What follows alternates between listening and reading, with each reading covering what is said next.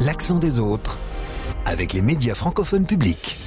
Et ce sont les grandes lignes de l'actualité de ces derniers jours, comme chaque semaine avec RFI, la radio-télévision suisse, avec France Bleu, Radio-Canada et la RTBF. Et d'abord cet afflux de migrants clandestins, euh, afflux record sur l'archipel espagnol des Canaries, Nicolas Sûr. 1400 jeunes Africains ont débarqué le week-end dernier, en majorité partis des côtes du Sénégal. Les suites du scrutin de la semaine dernière en Suisse, avec un Parlement moins vert, un peu moins féminin et sensiblement plus à droite, car en chauffa, il est encore question de migration. La problématique migratoire a porté les souverainistes de l'UDC, mais c'est bien le centre qui jouera les arbitres entre les blocs de droite et de gauche. Pas d'élection fédérale en ce moment au Canada, mais le Parti québécois, le PQ, formation indépendantiste, euh, dévoile le budget de l'an 1 d'un éventuel Québec souverain, Nadim Mubarak. Et le PQ soutient qu'un Québec indépendant serait non seulement viable, mais aussi profitable. Les suites cette semaine encore en Belgique de l'attentat islamiste du 16 octobre dernier. Deux supporters suédois tués, un troisième blessé. Après la récente démission du ministre de la Justice et la nomination de son successeur, l'heure est à la recherche des responsabilités, Jacques Kremers. Oui, plusieurs enquêtes sont en cours, mais les ministres ont aussi à nouveau été mis sur le grill, et notamment le nouveau ministre de la Justice, Paul Van Tickelt, qui lui estime que le parquet a commis une faute. Enfin, nous serons dans la Creuse en France, la Creuse qui se réjouit du retour du Tour de France sur ses terres. C'est pour l'été prochain. Ça n'était plus arrivé depuis 20 ans. On connaît la route méditerranéenne, c'est l'une des principales routes de l'émigration clandestine avec les terribles images de l'île de Lampedusa en Italie. Mais dans l'Atlantique, l'archipel espagnol des Canaries fait face lui aussi à un afflux sans précédent de migrants venus d'Afrique subsaharienne, Nicolas. Oui, le week-end dernier, 1400 personnes ont accosté à bord de 12 embarcations. Mardi, la marine marocaine annonçait en avoir secouru 200 autres au large du Sahara occidental. Qui sont ces migrants? Depuis trois ans que Laetitia Marthe participe au réseau de solidarité avec les personnes migrantes aux Canaries. Elle observe que les profils sont tout sauf uniformes. Ça peut aller depuis l'enfant des rues jusqu'à euh, l'ingénieur en informatique, l'infirmière, en passant par euh, la jeune étudiante. C'est des personnes qui dépensent entre 3 et 4 000 euros pour monter dans une embarcation et risquer leur vie simplement parce qu'il n'est pas possible pour eux d'obtenir des visas. Le nombre de pirogues qui arrivent aux Canaries s'est particulièrement accéléré depuis début octobre.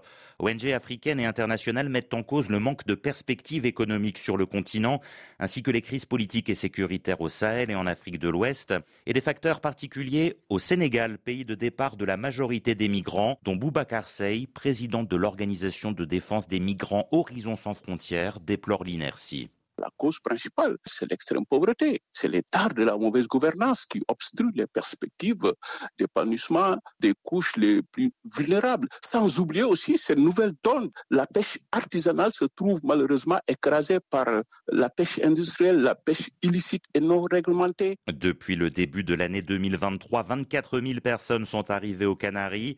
C'est le double des arrivées enregistrées l'an dernier à la même époque. C'est un parti anti-immigration. Les souverainistes de l'UDC ont remporté les élections législatives de dimanche dernier en Suisse. Euh, c'est donc, Pierrand, un parlement ancré plus à droite qui va légiférer ces quatre prochaines années. Plus à droite, oui, mais sans majorité claire, comme en 2015. Il faudra au minimum rassembler trois partis pour faire une majorité. Le centre, légèrement renforcé, sera donc appelé à jouer un rôle d'arbitre plus souvent qu'à son tour.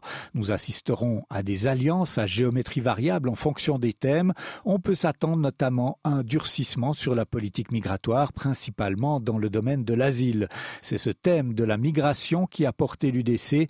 Le conseiller national Manfred Buller ne s'en cache pas. L'UDC défend valeurs suisses traditionnelles, libérales de la société au sens noble du terme, mais aussi une vision où il faut être strict sur un certain nombre de questions, notamment la migration, notamment les questions de sécurité. Et je crois que le réalisme a imposé au peuple suisse de voir que l'UDC était le parti qui portait le mieux ces thèmes-là. Le conseiller UDC Manfred Buller, l'autre enseignement, Pierre, c'est le recul marqué des partis écologistes.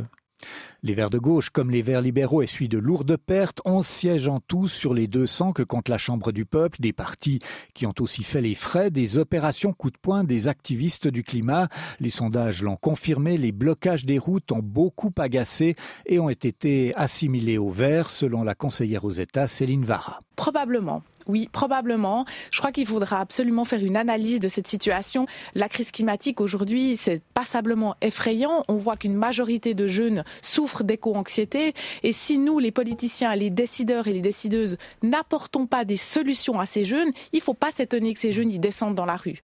Les solutions politiques face à la question climatique, voilà bien l'inconnu de cette prochaine législature, plus compliquée au vu des nouveaux rapports de force peut-être, à moins que l'aile agrarienne de l'UDC, qui s'est aussi renforcée, conduise sur ce terrain à des alliances plus inattendues.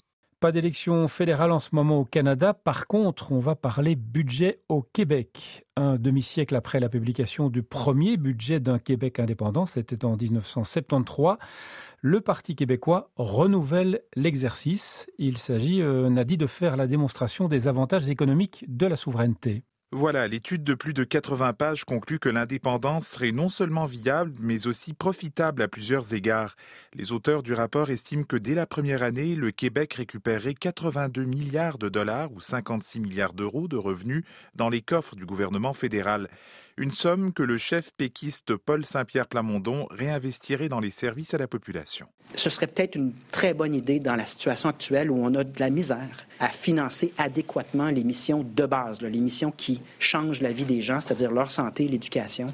Le dernier exercice similaire effectué par le PQ remonte à 2005.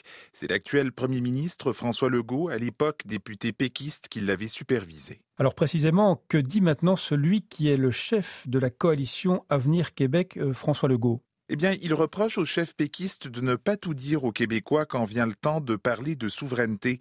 François Legault reconnaît que le projet est viable, mais que les coûts à long terme demeurent méconnus des Québécois. Pour moi, un Québec indépendant, c'est viable. Maintenant, faut dire la vérité aux Québécois. Faut leur dire qu'il y aurait des sacrifices à faire pour un certain nombre d'années. Et autre réaction, Sol Zanetti de Québec solidaire salue la démarche du PQ, tandis que le libéral Marc Tanguay se dit plutôt sceptique. Le Parti québécois fait quelque chose qui est intéressant, qui est important, puis qui va servir l'argumentaire indépendantiste en général. Pour nous, il est clair que le Parti québécois sous-estime les coûts et surestime les revenus. L'étude publiée par le Parti québécois a été validée par une demi-douzaine d'experts. Alors quelle sera la suite des événements? Alors les militants du Parti québécois auront leur mot à dire pour la suite. Dans un livre bleu attendu en 2025, ils aideront à définir les contours d'un pays, quelle serait sa monnaie, comment financer son armée? L'indépendance sera au cœur de la campagne péquiste en 2026. Nadi Mobarak pour Radio-Canada. L'accent des autres avec les médias francophones publics.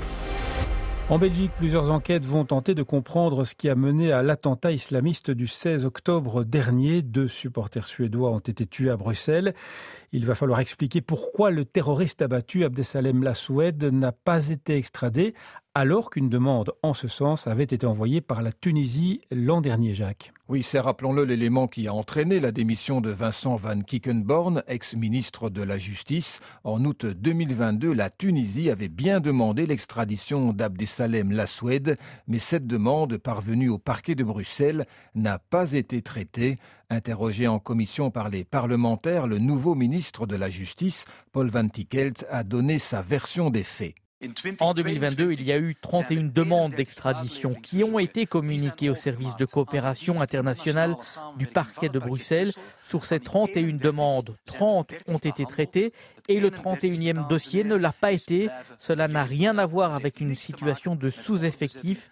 Il s'agit d'une faute. Ces propos n'ont pas convaincu l'opposition qui les trouve en contradiction avec l'annonce d'un renfort de cinq magistrats au parquet de Bruxelles, une annonce faite au lendemain de l'attentat.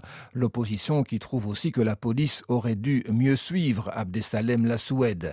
Mais la ministre de l'Intérieur, Annelies Verlinden, a soutenu, elle, le travail de ses services de police. Pas d'erreur, mais la nécessité, malgré tout, d'identifier ce qui peut être amélioré. Reste que plusieurs enquêtes sont en cours notamment une diligentée par le Conseil supérieur de la justice. Elle porte explicitement sur le fonctionnement du système judiciaire, sur le contexte et les éléments qui ont conduit à son dysfonctionnement et non pas sur les responsabilités individuelles. Enfin, on connaît depuis cette semaine le parcours du Tour de France 2024. Euh, pas d'arrivée à Paris en juillet en raison des Jeux Olympiques. Ce sera donc à Nice. Et puis on notera aussi le grand retour du Tour dans la Creuse. La dernière fois qu'il y est passé, c'était il y a 20 ans à Guéret en 2024. En juillet prochain, Évaux-les-Bains accueillera le départ de la 11e étape de la Grande Boucle et la nouvelle réjouit cette commune de 1400 habitants, Camille André. Oui, dans l'agenda de Candice, le 10 juillet est déjà réservé. Ce jour-là, pas le choix, elle ira voir les coureurs en famille sur la ligne de départ à Évaux. Ah bah, j'y serai, bien sûr, oui, j'y serai. J'ai un petit garçon de 4 ans qui aime beaucoup, donc euh, c'est vraiment génial. Impossible de manquer ça, confirme Olivier. D'autant qu'au bord de la route, en général, le peloton, on l'attend 5 heures, on le voit 5 secondes. La seule exception, c'est le départ. Quand il démarre, c'est bien parce qu'on voit un peu plus les, les coureurs. Moi, je fais du vélo toute l'année. Euh, j'aime le Tour de France. Euh, oui, c'est bien, ça fait une animation. Après, bon, bah, faut pas que ça coûte non plus une fortune à notre petite commune de, de les mains. Des inquiétudes balayées par la boulangère du centre-ville.